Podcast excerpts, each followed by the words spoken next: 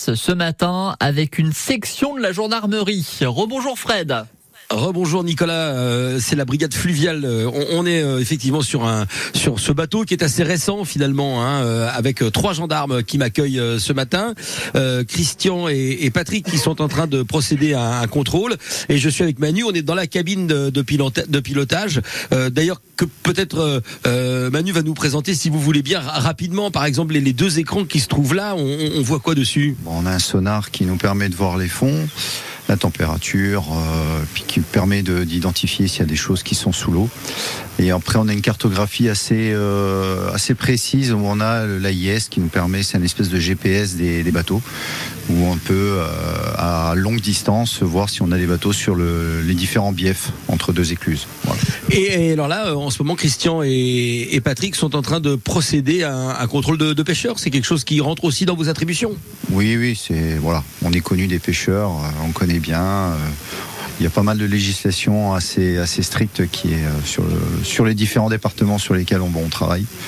Et puis, et puis voilà. Donc là, en ce moment, ils sont en train, bon, je vais pas, on va parler des rangées puisqu'ils sont en train précisément de, contrôler euh, les, deux personnes qui, sont sur le, bateau. Ce bateau là, il, va assez vite. Il y a, deux, gros moteurs. Il est assez polyvalent. Tout à l'heure, Christian nous disait qu'il y avait effectivement une échelle qui permettait de pouvoir accéder euh, aux, péniches, etc. Est-ce que c'est un bateau assez polyvalent? Qu'est-ce qui le caractérise le plus? Bah, disons qu'on a 200 chevaux, deux fois 200 chevaux, donc on a une formation particulière euh, d'embarcation sur motorisée, donc qui nous permet, bon, bah, après on est sur la Moselle, hein, on n'est pas en mer, nous permet de, de manœuvrer aisément, d'aller directement sur les péniches, qui des fois, bah, en fonction des hauteurs, euh, ben voilà, on utilise l'échelle pour pouvoir monter, quoi. Euh, non, après c'est un, bon moyen, euh, c'est du rustique, mais c'est pas mal. C'est efficace. J'entends le moteur. Ah non, je croyais qu'ils avaient euh, qu'ils avaient terminé avec les, les, deux pêcheurs. On en saura plus d'ailleurs tout à l'heure sur voilà s'ils étaient. C'est quoi le, le, contrôle auquel procèdent Manu et Christian? La carte de pêche, ce genre de choses? Bon, en vérifier. En règle générale, il y a deux parties. Il y a la partie donc purement pêche où il faut que les gens ils s'acquittent des, droits de, pêche auprès des associations. Et puis après, bah forcément, comme on est sur l'eau, bah, il faut respecter tout ce qui est matériel de sécurité au niveau des moteurs, s'il y a des permis, euh, les différentes longueurs, etc., s'il y a des immatriculations. Donc il y a, une petite checklist à faire, euh, ça se passe bien en général.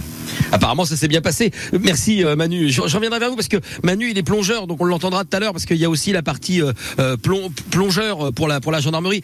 Patrick, oh, il nous reste quelques secondes juste pour savoir si ça. Allez, Christian, on, on, verra on verra Patrick tout à l'heure parce qu'on parlera du port aussi. Tout s'est bien passé sur ce contrôle? Oui, tout à fait. Donc là, c'était des, des, ressortissants belges qui sont venus euh, pêcher euh, sur la Moselle avec leur petite embarcation.